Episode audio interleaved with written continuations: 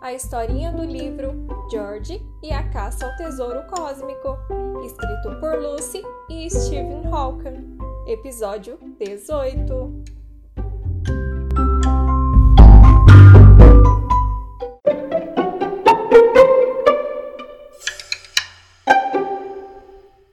Ui!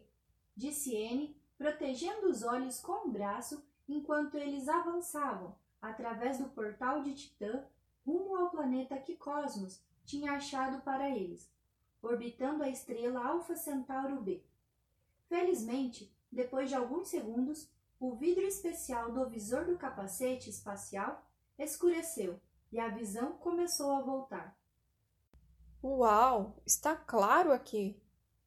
disse George, atravessando o portal depois de Anne. Desta vez, eles estavam mais preparados do que quando pousaram em Marte e em Titã. Pegaram a corda de emergência e os ganchos de metal que integravam as roupas espaciais, prontos para se fixarem à superfície do novo planeta.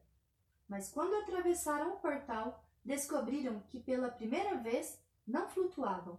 Em vez disso, sentiam-se muito mais pesados do que na Terra. Ainda conseguiam andar, mas faziam muito esforço para erguer cada perna e dar um passo. Aff, parece que estou atolando! E parecia mesmo que alguém a empurrava contra o chão esbranquiçado. Mais gravidade? Devemos estar em um planeta semelhante à Terra, mas com massa maior. Então sentimos a gravidade com mais força do que no nosso planeta, mas não deve ser muito maior, ou já teríamos sido esmagados. Vou me sentar. Estou cansada de verdade. Não, não faça isso. Se você se sentar, talvez nunca consiga se levantar de novo, N. Você não pode se sentar, senão jamais sairemos daqui. Ela gemeu e se apoiou nele. Sentia-se pesando uma tonelada, e George cambaleou para se manter reto e ao mesmo tempo ampará-la. N, precisamos achar a próxima pista e ir embora. Tem gravidade demais aqui para nós. Não fomos feitos para viver nessas condições.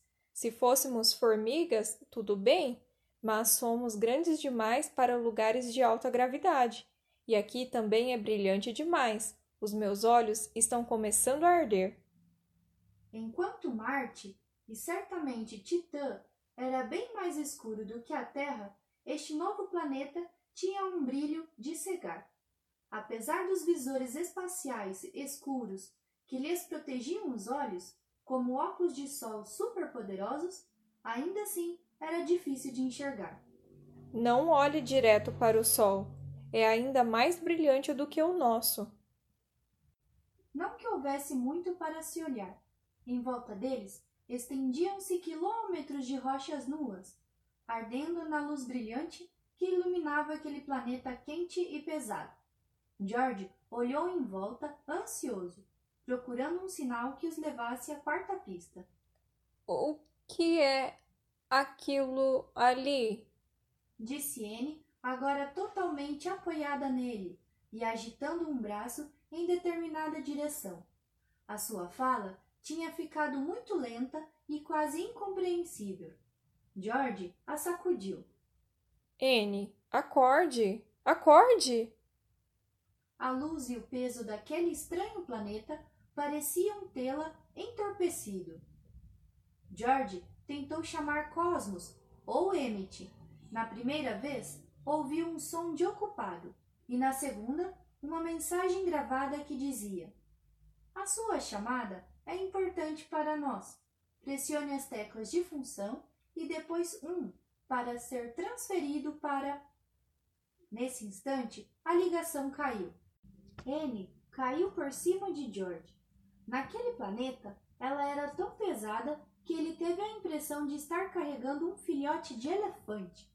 Ficou parado, com a cabeça de Anne em seus ombros e os braços em torno dela. Começou a ficar realmente apavorado. Ele imaginou que no futuro, quando os primeiros viajantes interestelares realizassem a viagem para aquele planeta sem nome que orbitava uma das estrelas mais próximas da Terra, talvez encontrassem os restos mortais queimados de duas crianças humanas, esfrangalhadas e cozidas naquela superfície árida.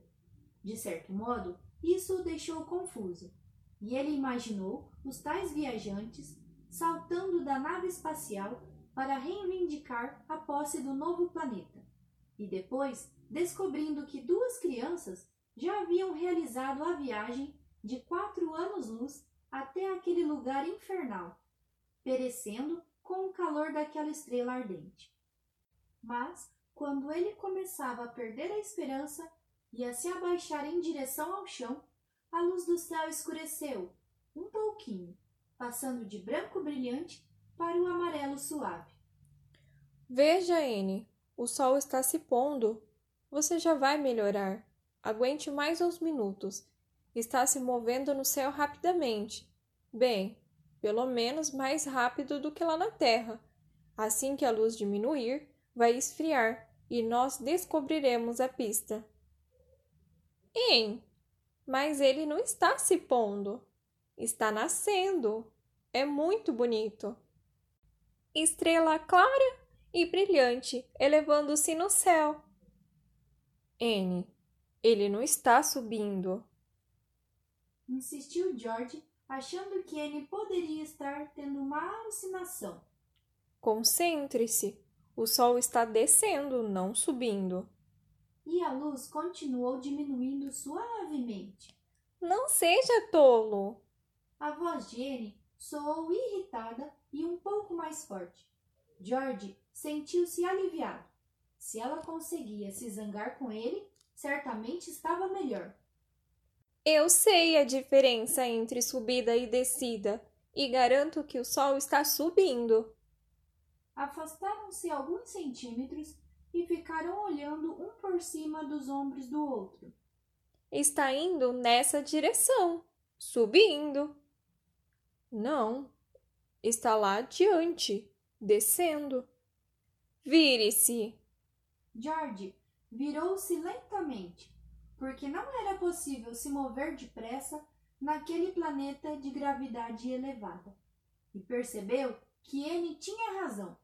No céu havia um pequeno sol brilhante bem atrás dele, subindo no horizonte daquele planeta rochoso.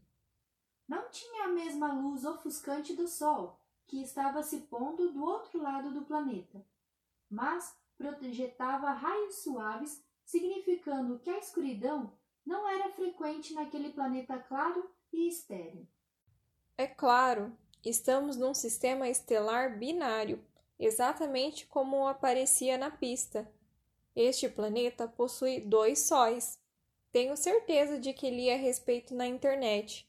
Um sol é maior do que o outro. O que está se pondo deve ser o alfa B, a estrela que este planeta orbita. Parece maior porque está mais perto. E o outro deve ser o alfa A, a outra estrela do sistema Centauro. Na verdade, o alfa é maior, mas está mais distante. Agora que a claridade estava diminuindo, eles puderam ver melhor a paisagem que os cercava. Bem perto, viram a borda de um enorme buraco no chão. Vamos dar uma olhada ali. Por quê? Não há outro lugar para olhar e talvez haja outra pista lá. Tanto em Marte quanto em Titã, Cosmos nos mandou para bem perto da nova pista. Você tem sugestão melhor? Ela parecia ter recuperado a personalidade normalmente difícil. Não, respondeu George, tentando chamar Emmett novamente e tornando a ouvir o sinal de ocupado. Vamos, mas eu não vou andando. Abaixou as mãos, pôs-se de joelhos e começou a engatinhar rumo à cratera. George tentou andar, mas era muito difícil e lento. Sentiu-se como o homem de lata do mágico de Oz, precisando arremessar cada perna para frente para poder se mexer. E então também se ajoelhou e seguiu N, que agora espiava pela borda da cratera para ver o que havia no fundo. Não tem nada lá embaixo, disse desapontada, olhando para a cratera aberta e vazia, formada pela colisão com um cometa ou asteroide. George zigue-zagueou para perto dela. Então, onde encontraremos a próxima PIS?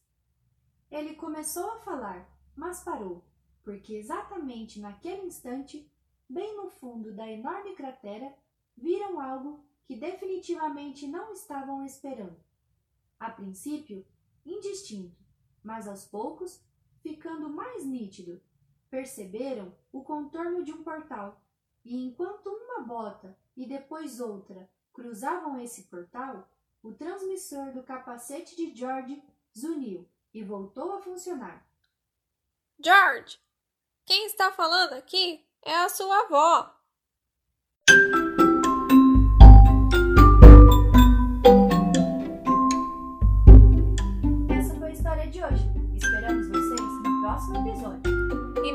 Esqueçam de curtir e compartilhar com seus amiguinhos.